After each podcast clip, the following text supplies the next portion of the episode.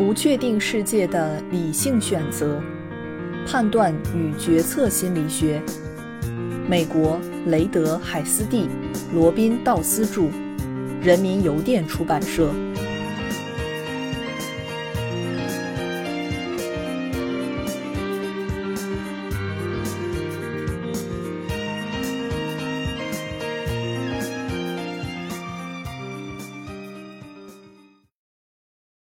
第二章第二节，图解决策。在本书当中，我们会运用决策树这样的图解形式来描绘决策情境。这些图解的主要作用之一是对个人或公众决策情境中的一些要素进行总结，以便于将科学决策理论所涉及的一些原理加以运用，从而选择最佳行动方案。我们将在第十一章当中介绍这种应用性的决策分析方法。我们先介绍一下构建图解的方法，以便于我们运用图解来描述任务和情境。而任务和情境在决策行为的研究中是非常重要的。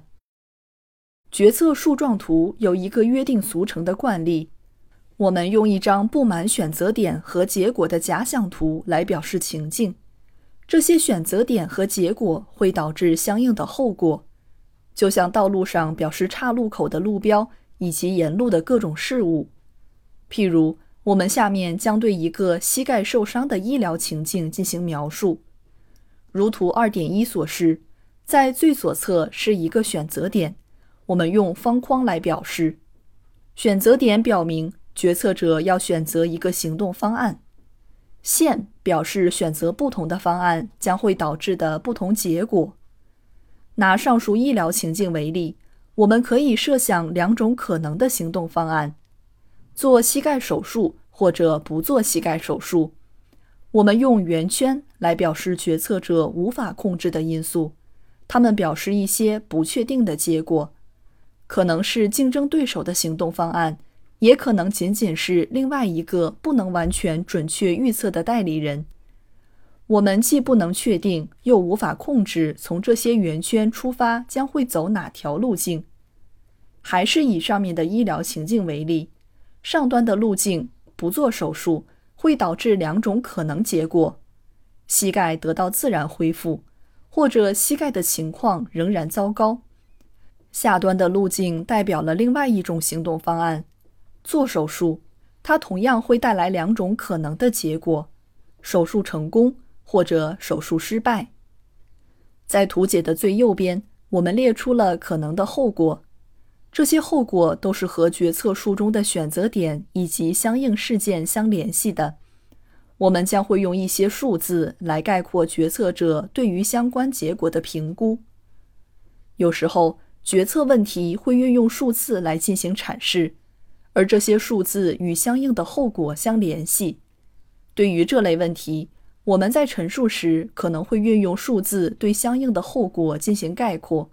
但是需要注意的是，对于这些数值来说，主观个人价值和预测及体验到的个人价值之间并不存在直接的线性关系。对于那些没有用数量化进行界定的后果，为简便起见，我们按照惯例。用零代表最差，到正一百表示最好来进行描述。我们无一例外地把我们能预见的最坏结果赋值为零，并把最好的结果赋值为正一百。上述医疗情境中，最坏的结果是虽然做了手术，但膝盖的状况依然糟糕，即零；而最好的结果是没有做手术，膝盖自然得以恢复。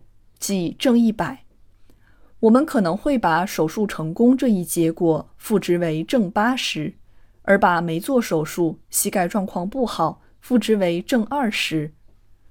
决策者在对可能的结果进行判断时，往往具有一定的不确定性。对于这种不确定性程度，我们用另外一种方式——概率来表示。我们会用数字的形式将这些结果的发生概率标在事件节点上。比如，如果决策者判断膝盖不做手术也能恢复的概率为零点三，那么我们就可以把这个数字放在事件节点所引出的相应路径上。相应的，我们可以把零点七作为不做医疗干预而膝盖状况不好的概率。如果病人做了手术，我们可能会预期他得到恢复的概率会高一些。因此，我们把零点六五作为上述情况发生的概率。相应的，即便做了手术，仍然有零点三五的可能性膝盖不能得到恢复。我们用概率来代表我们判断某件事将要发生的可能性。通常情况下，我们所指的概率是人们对某些事情的主观信念。尽管我们用到的数字可能会被数学家理解成一种正式的概率，但是在这里，我们并没有假设这些数字体现的是一种真实的概率。实际上，心理学研究有一个很重要的发现：主观概率和数学上精确的概率并不总是保持一致。在本书中，如果我们所指的是数学上的概率，我们会做出清晰的说明。这些数字如何对后果的价值进行概括？结果的不确定性又是如何从人们对于决策情境的想法中提取出来的？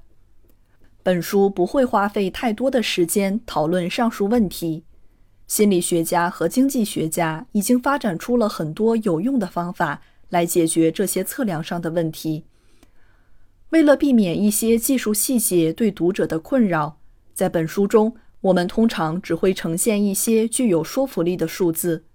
如果读者有兴趣深入了解这些方法，可以从其他资料中获得想要的信息。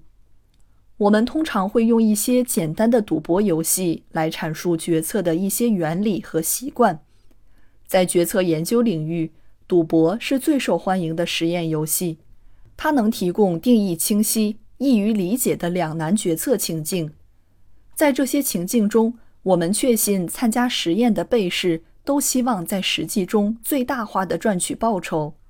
现在，让我们来看一个典型的赌博实验是如何用决策树状图的方式来表示的。考虑一下我们在第一章中所提到的两个赌博游戏：A 选项，零点二的概率赢得四十五美元，否则一无所有；B 选项，零点二五的概率赢得三十美元，否则一无所有。图二点二以决策树状图的形式对这一情境进行了概括。如果某一结果能够用有意义的数字自然地进行度量的话，我们就会用这些原始数字来表示，这样看起来更加清楚。另外一个有趣的问题是，人们的思维在两种情境中有多大程度的一致性？一个是简短而定义清晰的赌博情境。而另一个是模棱两可的日常生活情境。这个问题对于决策问题的研究者来说具有重要的实践意义。我们将时常会自问这样一些问题：在研究赌博游戏中所获得的人们选择的结果，能否推广到日常生活的决策中？我们知道了某人在虚拟赌博任务中的选择。就能预测他在相似的自然情境中的选择情况吗？